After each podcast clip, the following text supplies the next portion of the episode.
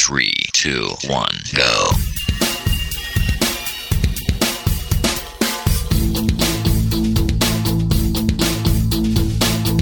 Enredando, la informática que se escucha.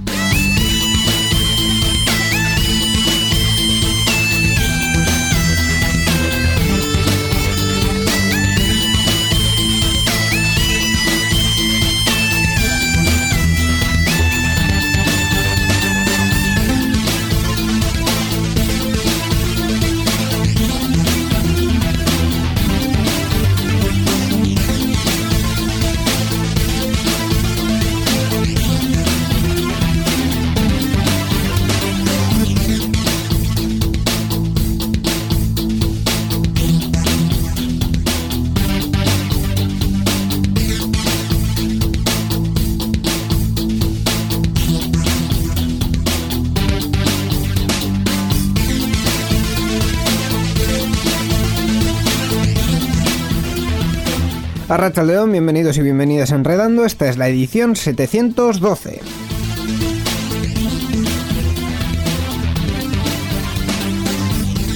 Una nueva edición que hacemos, pues como no, desde nuestras casas, porque así nos obliga el confinamiento, confinamiento que, bueno, como la propia pandemia va cambiando, va evolucionando, mm, en una suerte de Pokémon, pero bueno, tampoco podemos eh, frivolizar mucho con, con, ello o no nos lo vamos a permitir eh, más bien. Y aquí seguimos nosotros pues con intención de pasar una hora hablando de tecnología y de las cosas de la vida también, pero sobre todo de tecnología, esperando centrarnos en el tema. Arrachaldeón, Miquel. Hola, ¿qué tal? Iñigo Sendino. Eh, encantado de estar en un programa más en Enredando aunque tengamos que hacerlo de esta manera, así, sin la presencia, sin tener nuestra presencia solamente virtual, solamente por voz, pero bueno, en fin, eh, se hace lo que se puede. Se echa de menos el, contacto físico con los invitados también, pero bueno, eh, esto es lo que, lo que hay y con un poco de suerte pues volveremos a la, a la normalidad. bueno, más que suerte. yo tengo una propuesta ahora, estoy escuchando lo del resistir, resistir, que es un poco un poco cansado, yo cambiaría esa canción por la de Libre. Libre, como sol cuando amanece. Esa, esa es mucho más. Bueno, podemos, podemos hacerlo. También podemos. Eh, resistiré ya es un poco ya. Sí, no. También podemos extender la pregunta de, las propuestas musicales a nuestro invitado, pero ya sería irnos un poco muy por peteneras. Eh.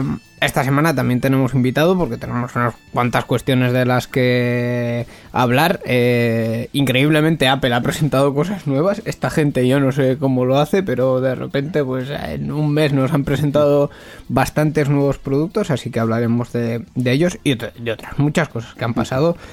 Con, nuestro invitado. Esta semana eh, nos, nos acompaña Eneco Astorquiza. Eneco eh, ya ha pasado por en redondo en una de estas en Counter que nos fuimos de de, paseo, de paseo, efectivamente. Estuvimos allí charlando con, con él.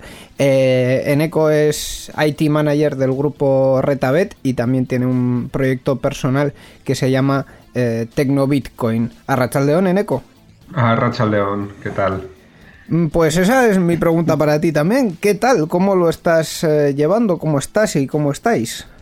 Pues ya ves, confinado, haciendo teletrabajo, con dolores de espalda por no teletrabajar bien, porque yo creo que hay mucha gente que está teletrabajando y no tiene la casa preparada para teletrabajar. Y eso nos pasa mucho si acabamos con dolores de espalda, dolores de cuello y dolores de todo. No, no solamente hace falta tener el ordenador preparado, sino que también la silla, claro. Eso es, la silla y la mesa. También. Sí. Ah, que yo tengo este, el ordenador tal y como estoy, estoy en mi cocina teletrabajando con la mirada hacia abajo, por lo que lo peor que puede ser a la hora de teletrabajar, porque como sabéis, la, altura de la vista tiene que estar a la misma altura que la parte superior del monitor. Eso es. Y, aquí no, no, se da eso ni para atrás. Entonces, bueno, al final acabo eso, con dolores de espalda, dolores de cuello, dolores de todo. Pero bueno, ¿qué le vamos a hacer? Estamos teletrabajando. Sí, por lo menos en el sector tecnológico tenemos una suerte de que es que los ordenadores pueden estar, pueden estar en un lado y las personas que los gestionan en otro, ¿no? Eso es, es algo, bueno, aquí de vez en cuando me ha tocado ir a la oficina, pues para preparar alguna otra cosilla, pues estamos aprovechando a hacer cosillas, pero casi todo es por teletrabajo. La gente te contacta, reuniones, que eso es una pasada, cómo se ha vuelto esto en las reuniones online para todo. ¿eh?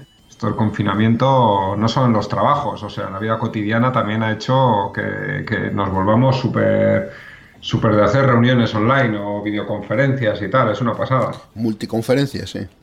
Sí, de esas un montón. O sea, hay con los amigos y todo para tomarse unas cervezas. Ya que no hay bares.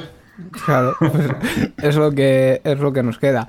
Em, bueno, en, en, tu caso ya nos has contado que estás eh, teletrabajando, estás en una, en una empresa en Retabet en la que hay una parte online, digamos, una parte física, pues la parte física no está funcionando, pero la parte online eh, sigue adelante y vosotros tenéis que seguir, entiendo, manteniendo todos los equipos que hay, que hay por allí que mantienen esa parte online.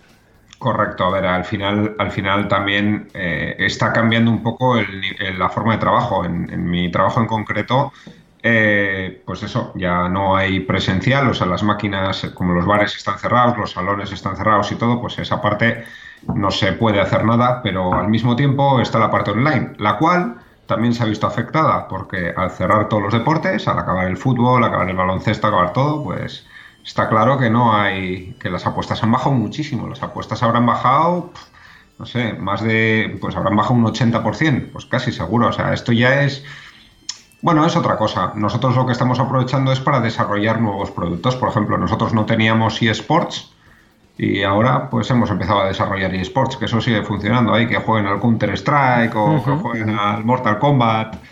Y todos sabemos de eso. Eso, joder, que, ¿cómo lo hemos pasado hace años? Jugando a esos juegos. Pues sí, sí, sí, la verdad que sí. Es una de, de, las cosas curiosas que también han pasado durante esta cuarentena. Hemos visto a muchos deportes y a muchos deportistas también que se han pasado a la versión electrónica, digamos. No, no, San Mamés está cerrado, pero bueno, podemos jugar un derby si hace falta en, en, cualquier, en cualquier momento. Ya te digo. no, ha cambiado, ha cambiado mucho la, la historia. Ya te digo, pero bueno, eh, aguantaremos hasta que hasta que esto nos deje, ¿no? Supongo que no, sé, no sabemos cuánto se va a alargar esto, pero entiendo que de aquí a no demasiado, pues empezarán las cosas a abrir poco a poco. Supongo que los deportes empezarán a volver, aunque sea estadio cerrado, eh, que es lo más lógico que pase. Y bueno, ya veremos a ver a ver cómo va a acabar esto, este confinamiento y toda esta, esta situación, porque al final eh, esto va a ser una, cuando acabe todo esto, va a ser una especie de crisis para todas las compañías. Una vez que tengan que abrir un montón de compañías, van a echar cuentas y van a decir, a ver en qué situación estamos, porque, porque quitando la parte tecnológica, sobre todo las que no son tecnológicas, las empresas del día a día, eh, se van a ver muy afectadas a, todo lo que está pasando. Igual las tecnológicas son las que más fácilmente pueden igual salir de todo esto, pero las no tecnológicas Va a ser. Va a ser un duro golpe. Va a ser complicado, sí, va a ser muy complicado. Eh, cambiando un poco de tema, ¿y el Bitcoin qué ha pasado con, ello? Porque, en fin, te hemos visto en los, en los últimos eventos tecnológicos que han, que han ocurrido, te hemos visto con tu chapela y tal, eh, eh, contando las, los beneficios del Bitcoin y todas estas cosas. ¿Qué, ha pasado con esto? Contando la historia. Contando la historia y que la gente sepa lo que es. O sea, no es Aquí cuando la gente habla y dice, me voy a hacer rico, no me voy a hacer rico, a ver, es cierto, casi todo el mundo que entra aquí entra pensando que va a hacer dinero, ¿vale? Pero es un mercado oh, muy complicado, o sea, existe la tecnología y luego está lo que es la parte monetaria, ¿de hmm. acuerdo? En la que la gente quiere sacar beneficio. Lo que es el Bitcoin, pues el Bitcoin se ha visto, siempre se había pensado que iba un poco, eh, que no iba igual que la economía mundial y se ha visto que cuando la economía mundial se ha hundido, Bitcoin se ha hundido con ella ha sido, ha sido impresionante. Ha tenido bajada bastante buena, pero a ver, eh, tenemos que hablar que, es una tecnología que no tiene tantos años. Es una tecnología que tiene 12 años exactamente, ¿vale? Y ha pasado de valer casi nada a que a estos días está eh, cotizando entre 7.000 y 8.000 dólares un Bitcoin. O sea que no es de aquí a, si hablamos a 2017, principios de 2017 valía 300 dólares y vale que tuvo una subida tremenda Pues porque la gente se volvió loca, pero luego se hundió hasta los 3.000 y pico, pero sigue subiendo. Yo creo que es algo que, tiende a subir poquito a poco, ¿vale? Y, tiende a, madurar poco a poco y que, que se vaya adoptando mucho más. Eh, yo soy de los que piensa a largo con Bitcoin, eh, creo en la tecnología, creo en el dinero descentralizado, creo en el dinero no controlado por, por un gobierno o una institución. Entonces, mm, creo que tiene sentido en el, en el día a día, ¿vale? Pero, pero sin más, o sea, yo no me preocupo tanto, de, tanto del precio, como se suele decir. Em, durante estos últimos mm, programas eh, ha habido más de un invitado que nos ha intentado explicar qué, qué, es el blockchain, que al final es lo que está un poco por detrás del, del Bitcoin. Em, Dios me libra de volver a preguntártelo porque si, si quieres nos, lo puedes volver a, explicar, pero tú has visto, la, pregunta va a ir más por el sentido de si tú has visto en los últimos eh, meses algún proyecto basado en blockchain que te haya interesado especialmente. A ver, yo creo que todavía la parte de blockchain está muy verde, ¿vale? Ahí los casos de uso, todos los casos de uso que se están viendo mm, no tienen mucho eh, yo creo que no tienen mucho valor. Se han dado mucho, se ha hablado mucho de trazabilidad. Todos hemos oído hablar del pollo campero del de, no sé si era del Carrefour o del Mercadona. Más luego Angula Aguinaga también ha estado ahí haciendo cosas con blockchain, pero se mueven mucho en lo que es la trazabilidad. ¿Vale? Hay muchos proyectos blockchains orientados a, gestión de flotas y cosas así para los puertos, eh, pero al final es eso, es es trazabilidad. Eso, eso se, ya hay algo montado ahí en el tema de blockchain. Eh, se ha visto mucho el utilizar la blockchain también para, temas ahora, eh, lo que se llama la tokenización, que es, mm, imaginaos, eh, sale una obra de arte increíblemente cara que nadie puede pagar, pero mucha gente la quiere. Entonces lo que se hace es, se tokeniza esa obra de arte, de arte se divide como en varios cachos, pero son unos tokens digitales que te dan derecho a que tú tienes una parte, eh, tú posees una parte de esa obra. Entonces, depende de lo que fuese, podría incluso ponerse que tú puedas llevarte, eh, depende cuán, qué porcentaje tengas, llevarte no sé cuánto tiempo al año esa obra a tu casa o lo que sea. ¿Vale? Eh, eso en la tokenización se está dando, por ejemplo, mucho también en tema deportista, en tema de deportistas y no sé, están saliendo un montón de ideas. Son ideas un poco complejas, ¿vale? Pero que, están dando vuelta a esto para ver, para ver hasta dónde puede llegar esta tecnología, ¿de acuerdo? yo sí que le veo, hay cosas que, tiene, que tienen mucho sentido eh, en la blockchain, eh, la propia blockchain como tal, por el hecho de una cuenta contable pública que cualquiera pueda, que cualquiera pueda consultar en cualquier momento, solo, solo a, nivel, a nivel económico y a nivel contable es, es algo muy interesante y que está ahí. La cuestión es que los bancos y todo empiecen a, explotarlo realmente. Que realmente esto no va totalmente contra los bancos, que la gente piensa que el blockchain, las criptomonedas van totalmente contra los bancos y no es cierto. Lo único que está haciendo es que recapaciten y den un cambio a su estrategia comercial, porque pueden sacar ellos negocios de ahí. La cuestión es que, bueno, están saliendo cosas, ¿eh? poco a poco. Pues eh, en los últimos meses no he visto ningún proyecto así interesante. Tampoco he estado, he estado metido en demasiados berenjenales como para estar pensando, sobre todo con esto del COVID, con el coronavirus, he estado a otros proyectos por ahí que, no me han dado tiempo, no me han dado tregua a ponerme a, a investigar. ¿Alguno que nos puedas contar que sea así como un poco más curioso o más público? ¿De proyectos? Sí. Bueno, es que este, eh, yo estaba ahora, durante el COVID, he estado haciendo, he estado de coordinador de COVID Euskadi, la plataforma, el, movimiento, el movimiento ciudadano que hacía viseras de protección para los, para los eh, sanitarios. No sé si habéis visto por ahí que eran unas mascarillas con una, con una lámina transparente. Pues yo he estado en la organización de Vizcaya. Eh, pues recogiendo viseras de los makers, eh, haciendo, contabilizándolas, preparándolas bien, preparando pedidos para enviar gratis a hospitales, residencias y todo tipo de sitios. Y entonces todavía seguimos, ¿eh? o sea, llevamos poco más de un mes eh, sin parar. Y bueno, en Euskadi hemos servido más de más de 50.000 viseras. Ostras. Que se dice pronto, con más de 600 makers a lo largo de Euskadi que hemos coordinado, o sea que... Y todo esto ha sido un movimiento altruista. Pues al final salió así de, hablar entre, entre varios en grupos de Telegram a, decir tenemos que eh, había un movimiento nacional pero había que llevarlo había que llevarlo a cada comunidad porque desde central es imposible coordinar esto. Entonces creamos lo que se llama COVID Euskadi pues una noche después de una reunión estábamos 50 o algo así hicimos una reunión un zoom que saqué yo por ahí y decidimos hacer una página web esa noche en una hora levantamos una página web con unos formularios empezamos a publicarlo y ahora están 1.600 personas en el grupo.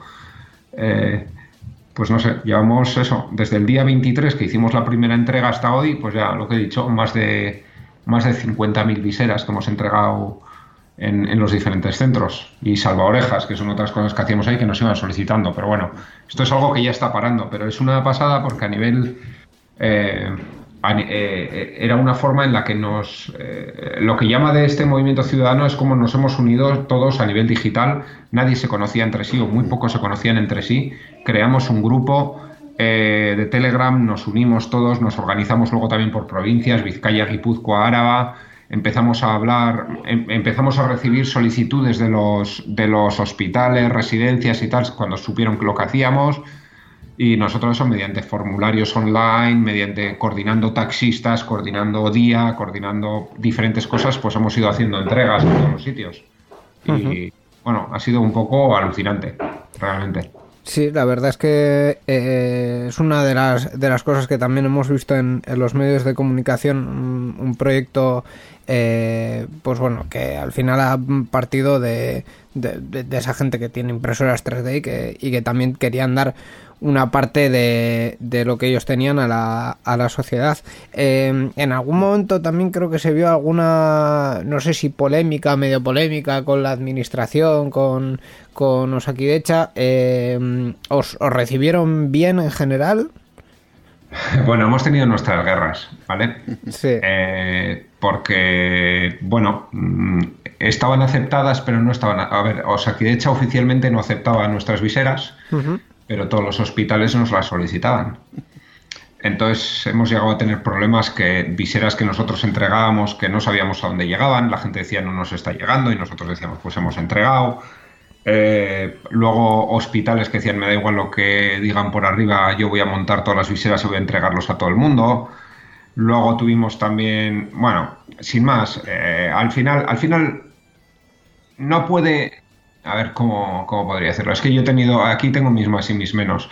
Es un, es un trabajo que, hemos estado haciendo entre mucha gente para ayudar a la gente y lo que fastidia es que luego em, todo lo que pueda ser Osakidecha o lo que pueda ser gobierno vasco o lo que sea, no den ese apoyo. O sea, que parece como que ellos están haciéndolo todo bien y realmente internamente estás viendo que, no es así que estamos todos los demás eh, trabajando para de avanzadilla para poder salvar salvar el momento, por decir de alguna forma, ¿vale? Ha sido los las primeras semanas han sido muy complicadas, ningún no había no había nada de protección para, para los sanitarios y no había nada, nada moviéndose, solo nosotros. Entonces que al principio la guerra que tuvimos que si aceptamos lo vuestro no lo aceptamos y tal, fue un poco dura, pero luego eso, empezamos a servir, a servir, a servir, hasta que ya llegaron empresas que se asociaban con Osakidecha y con Gobierno Vasco para, para fabricar esto.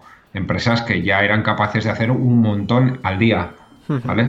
Porque no es lo mismo que venga una empresa que te pueda hacer 4.000 al día a lo que hemos hecho nosotros, ¿vale? Que parece que no, pero eso, que ya hemos hecho muchísimas. No llegábamos a 4.000 al día, pero igual entre todos 2.500 al día ya hacíamos. Claro, claro.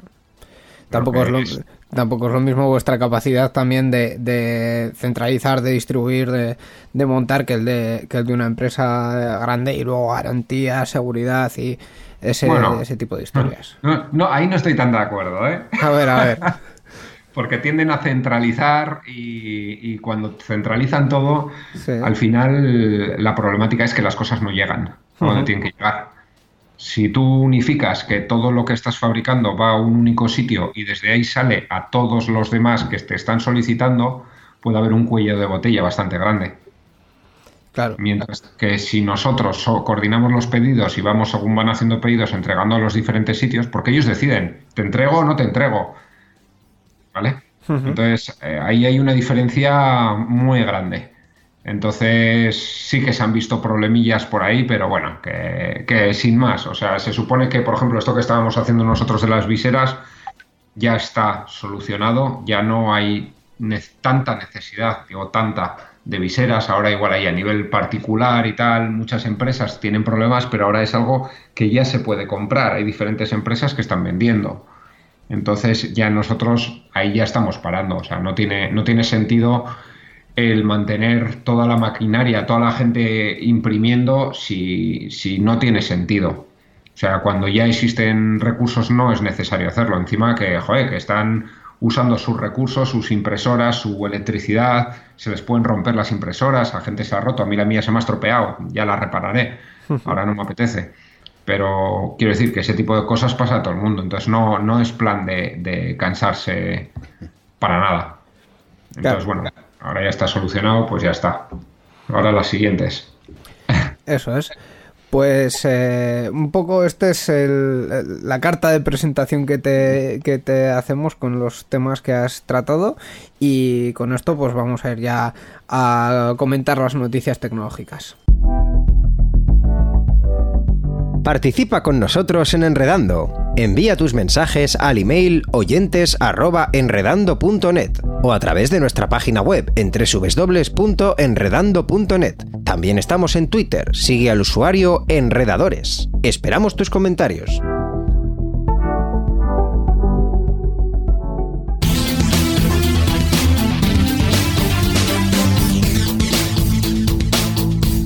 Enredando, la informática que se escucha.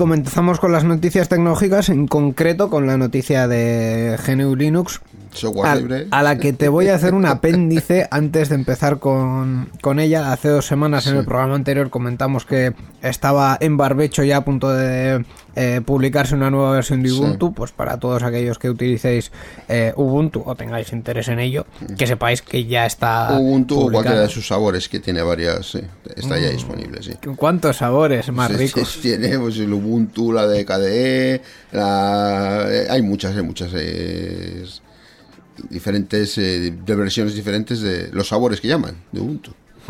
Pues, eh, ya, pues ya, se ha, ya se ha publicado. En, en esta nueva versión ha habido alguna cosa que, que, han dejado de mantener, de la que yo ya no me acuerdo, pero bueno, si me acuerdo ya la diré luego. Es que la he necesitado esta semana, o sea, realmente esta semana he estado intentando instalar Ubuntu en dos Mm, ordenadores y había una, una característica en concreto que la he necesitado y no está. Bueno, pues como ya en el programa anterior hablé ya de, Ubuntu, pues eh, esta semana toca hablar, en este programa toca hablar de otra cosa. En concreto voy a hablar de un editor llamado Bluefish, Bluefish Editor, que está disponible en una nueva versión, la versión 2.2.11.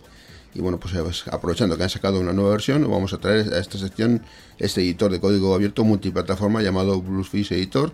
Y en su web oficial, eh, la voy a decir, la, la web además es bluefish.openoffice.nl. Nos informan la disponibilidad de la versión 2.2.11. Eh, Bluefish Editor suele ser considerado como una excelente opción para programadores y diseñadores web, tanto novatos como expertos, para el desarrollo de páginas y sitios web y muchos otros proyectos de programación en general. Eh, con su amplio conjunto de características casi puede hacer cualquier cosa como puede hacer un IDE. Y una característica muy interesante de Bluefish es su integración con programas de terceros. Eh, Bluefish es versátil para admitir diferentes lenguajes de programación, admite ADA, ASP.NET, eh, C y C++, CSS, HTML, HTML5, Java, JavaScript, jQuery y muchos otros.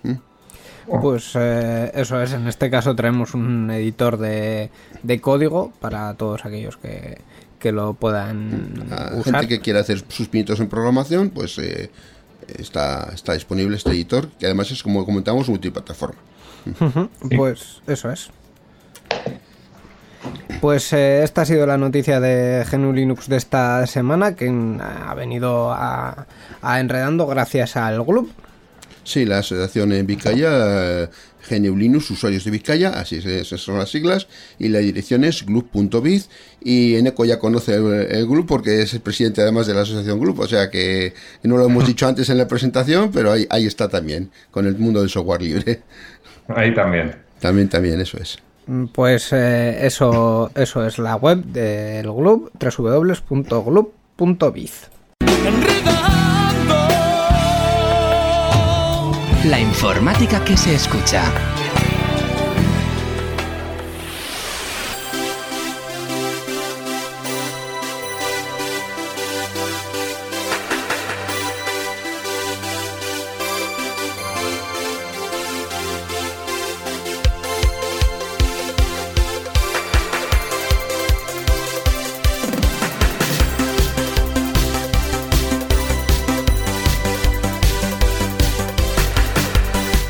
Y vamos ya con el resto de noticias tecnológicas que esta semana eh, pasan por, por bastantes empresas, pero entre ellas eh, por Apple, que hace ya unos días nos presentó una nueva versión de sus iPads y esta última semana han anunciado un nuevo iPhone.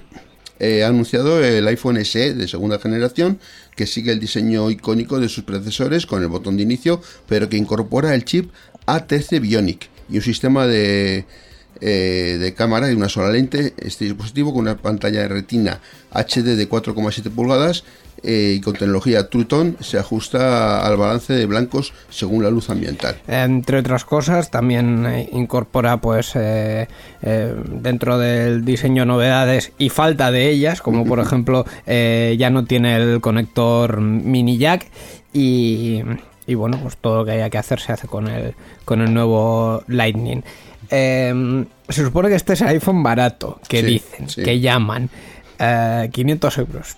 Básicamente, Ba- cuatro- vamos, cosa- 499, la gama baja de, de, de Apple. Eh, Neko, no sé si tú eres a- aficionado asiduo a los, a los iPhones, eh, usuario habitual, ocasional. No, a ver, he llegado a tener eh, iPhone y, y iPad y me los he quitado echando virutas. O sea, yo soy de los que necesita trastear mucho y a mí que me pongan restricciones, pues lo siento, no me mola.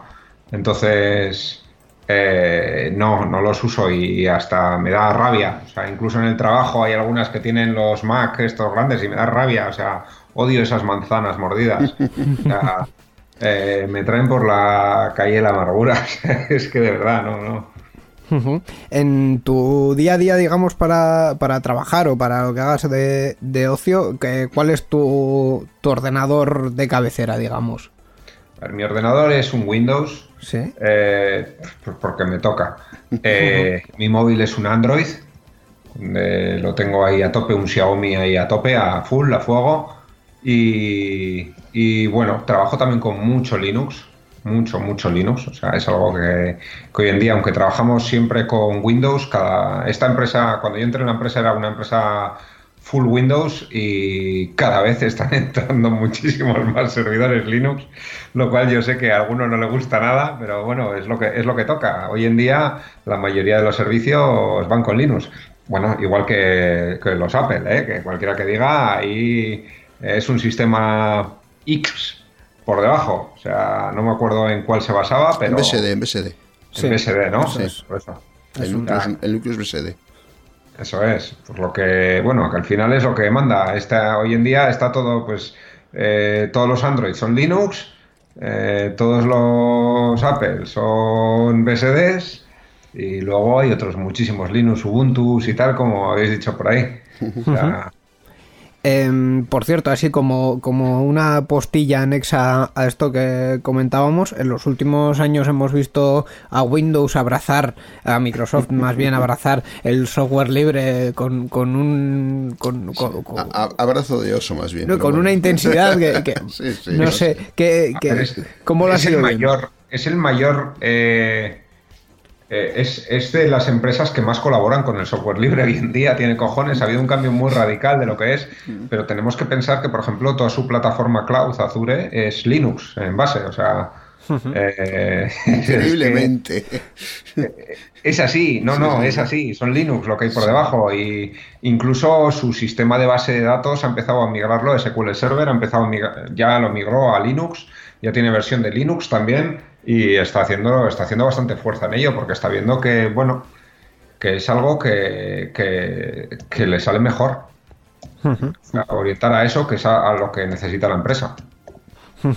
Em, yendo ya hacia la siguiente noticia, presupongo que te va a encantar porque vamos a hablar de WhatsApp y por lo que nos has contado, creo que muy amigo de WhatsApp no eres, ¿acierto? No, no soy muy amigo de WhatsApp.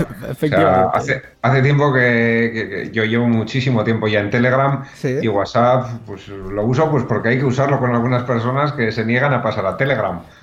Pero... Cada vez menos, por cierto. Cada vez menos. Sí, sí, es, una, es alucinante. Yo estos días me hace gracia porque Telegram cuando se te une un amigo pone tal, se ha unido. Y, estos días... No sé quién se ha unido a Telegram. Sí, a mí me están llegando un montón de avisos también. Pues a ver, a mí me gusta, es que, es que le da mil vueltas Telegram a, WhatsApp también, ¿eh? o sea, todo el sistema de creación de grupos, eh, montaje de bots, eh, tiene un montón de características que no puedes encontrarlas en, en Facebook.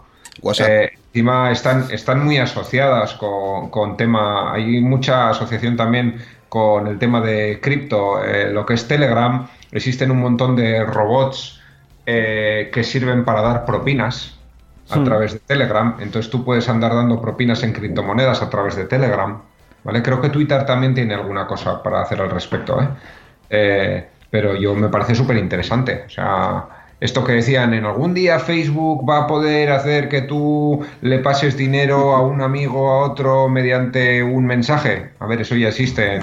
Lo tiene Telegram. Sí, a ver, también, cierto que eso también existía en otros países, ¿eh? eh con, los mensajes SMS, ¿vale? Pero quiero decir, así puesto en más digital y no tan analógico, eh, funciona, funciona perfectamente. Yo podría pasarle dinero a uno a través de un mensaje de Telegram. Eso es una pasada.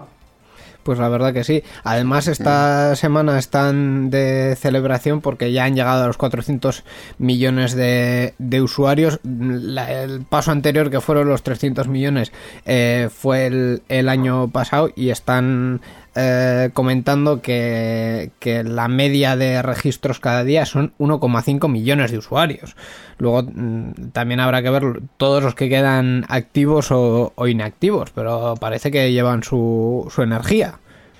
Y por cierto, Em, hablando de WhatsApp, que era la noticia a la que íbamos originalmente, eh, para aquellos que, pues yo que sé, no puedan vivir sin WhatsApp, porque en, mi caso personal yo diría que porque tiene mal gusto, pero tampoco es que quiera increpar yo a nadie. Pero bueno, eh, que sepan que han pasado ya de las videollamadas con cuatro participantes a las videollamadas con ocho. Un dispendio tecnológico increíble. Bueno, es una, es una mejora, ¿no? Entre otras muchas mejoras que están, están ah, incluyendo, algunas mejoras que están incluyendo, pues esta es una mejora que, bueno, no está mal. No está mal que lo hagan. A ver, no sé cuántos, cuántos emiten las llamadas grupales. Ah, las llamadas de Telegram van a incluirlas, creo que también andan por ahí. En Telegram llamadas todavía no pero están, están trabajando en ello, por lo que he oído. Videollamadas, perdón, que llamadas de voz sí, existen. Pero, están trabajando en ello, sí. Si quieres hacer una reunión de varias personas, usa Jitsi o usa cualquier otra cosa. Efectivamente. yo no acabo de ver lo de usar, usar WhatsApp o usar Telegram. Cada cosa está para lo que está, o sea, no tiene sentido. ¿No? Y además que eh, para alguien, para un usuario que no esté en esa plataforma, eh, tanto entrar en WhatsApp como en, yo que sé, Microsoft Teams, Skype, hay un montón de plataformas que requieren un registro que dices, a ver, mm, esto no es lo más accesible. Eh, mm, una de las cosas, de las herramientas que a mí me han descubierto esta cuarentena y me encantan es Jitsi Meet por, por, dos cosas. Uno, porque tú entras a una sala sin registro ni nada, te pones tu nombre si quieres y ya está. Y estás funcionando con un navegador sin nada más, sin instalar nada. Claro, porque usa WebRTC, está muy bien, ¿eh? O sea, un, absoluto flipe, la verdad. Y la segunda eh, de, de Jitsi Meet es que te lo puedes montar en tu servidor si quieres. Si Claro, dices, es no, open source. Sí, sí, sí, sí. si, si ves que, que dices, no, bueno, es que las llamadas que vayan por aquí, mm, por allá, o si en tu empresa necesitas un- una infraestructura de videollamadas que no esté en manos de otros, porque esto también con la ley de, de protección de datos y tal, pues pueden ser algunos datos que vayan por ahí sensibles, te lo pones en tu propio servidor y a funcionar. Es chulísimo. Sí, Chulísimo, la verdad. Em, por cierto, al hilo de, al hilo de esto teníamos por aquí una, una noticia, simplemente por seguir con, con datos, porque estos últimos programas hemos dado datos de eh, aumento de uso y tal.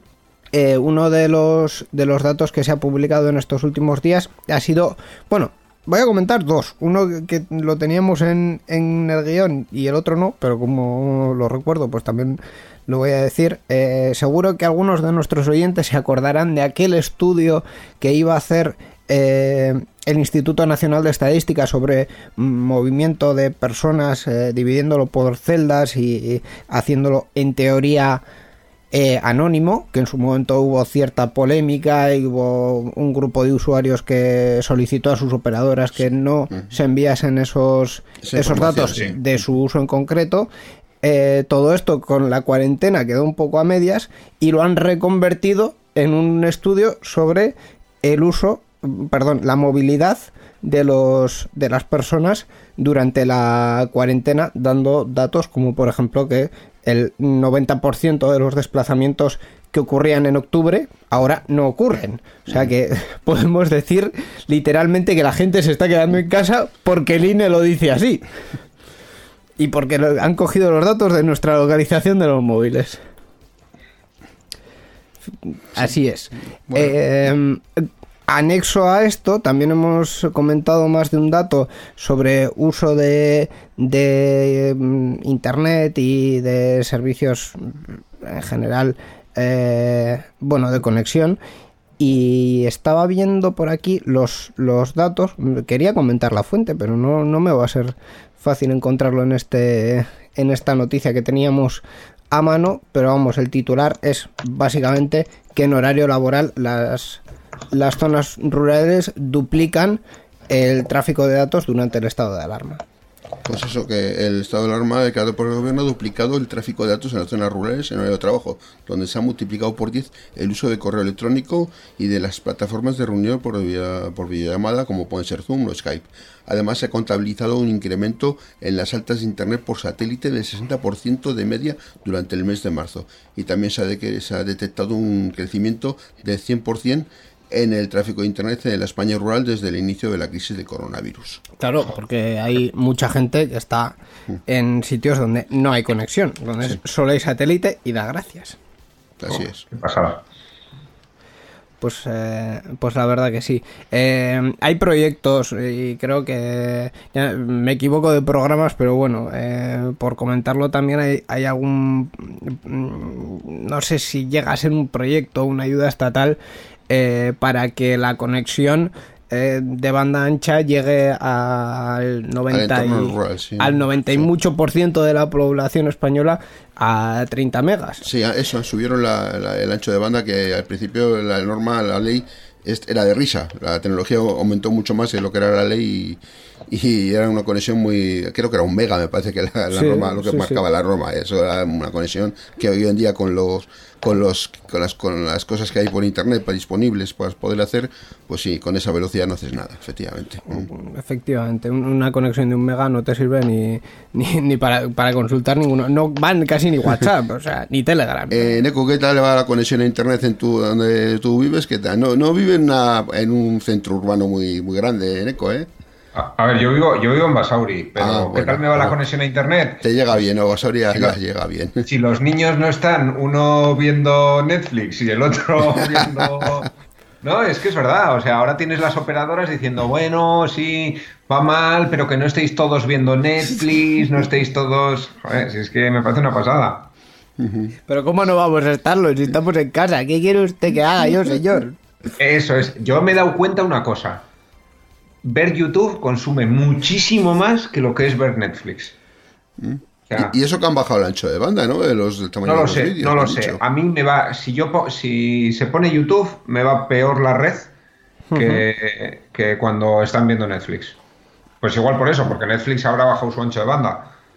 Sin más. Pues, pues la verdad es que no, no tengo datos. Netflix sí que ha hecho eh, durante los últimos años una estrategia muy inteligente que ha sido descentralizar a niveles absurdos eh, su infraestructura. A niveles absurdos que literalmente puede haber un, servidor de Netflix en la central de telefónica de tu, de tu ciudad o de tu pueblo y no enterarte tú, porque obviamente no, no- nadie lo publica, pero ahí están. O sea, eh, con las operadoras y tal han trabajado mucho para descentralizar y acercar lo más posible sus contenidos a los a los A los usuarios. usuarios, sí, sí. Es- en eso también se nota, porque no es lo mismo hacer una petición a un servidor mm, que está en un centro de datos en Madrid, en Sevilla o, o en Zamudio, me da igual, que, que hacerlo literalmente a la central telefónica de tu, de tu barrio. Sí, hay- además hay unas partes, una especie de jaulas que en las propias centrales que les llaman precisamente OVAs, le llaman así, y ahí tienen los equipos de terceros que no pertenecen a la propia operadora.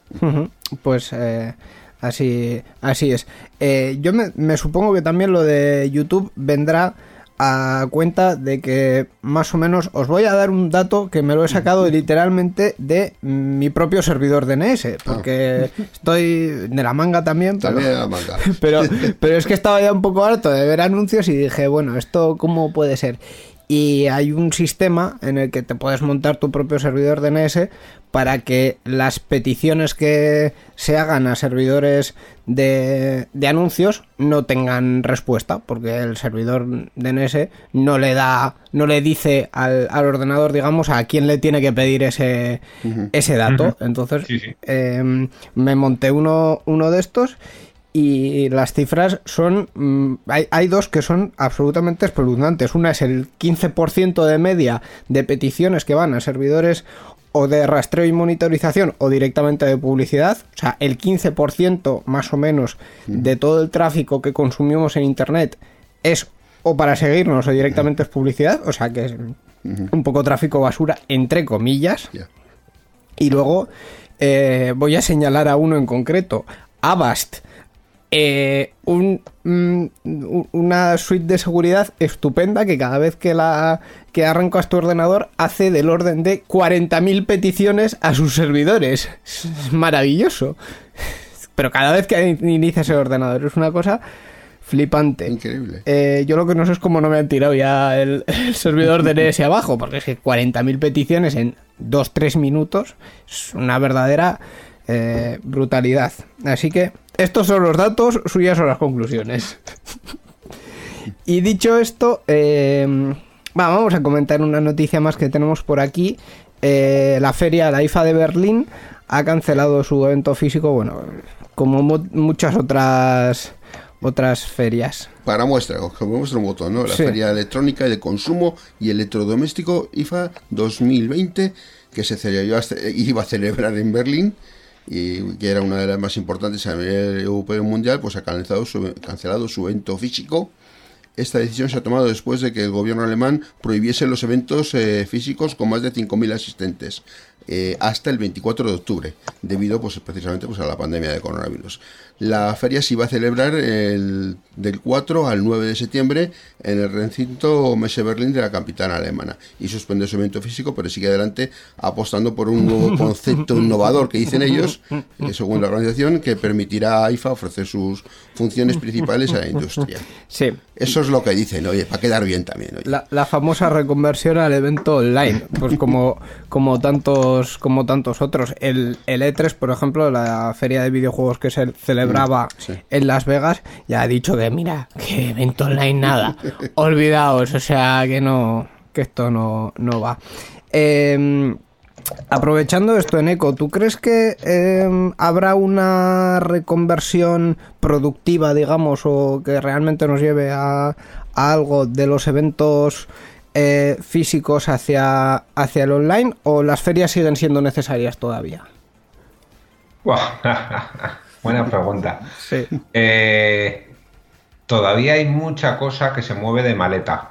¿vale? Por lo que yo lo llamo de maleta, que es en el, en el cara a cara, yo te enseño este producto. Hay un montón de productos que requieren de ferias para verlo bien.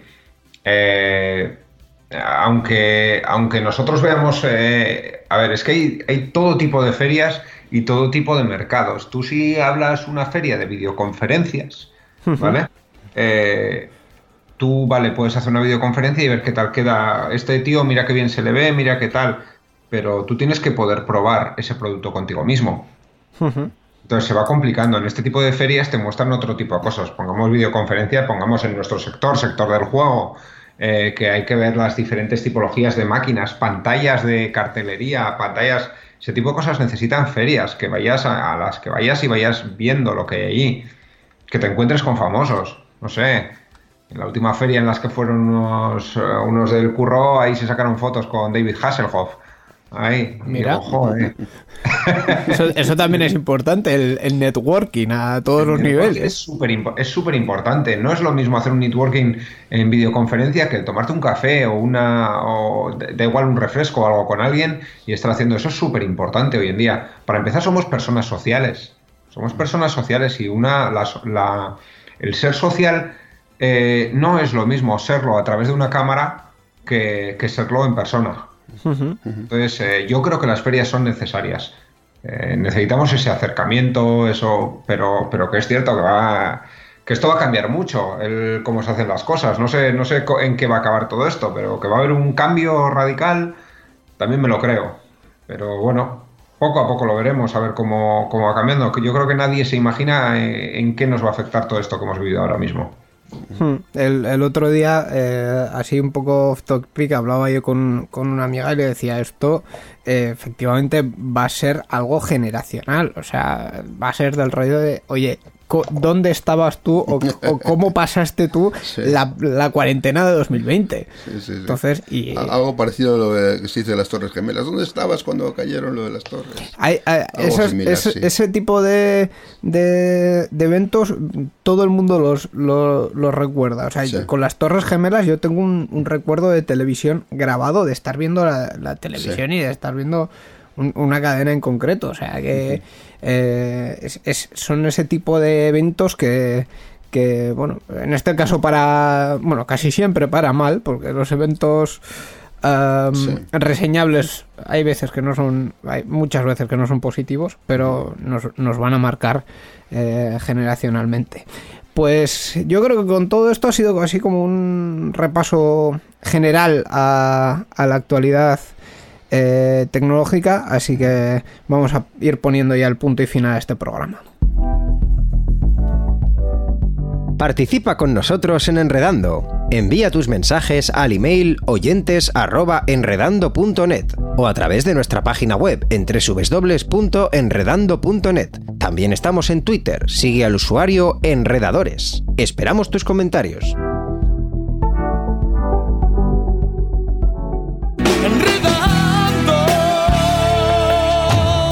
La informática que se escucha.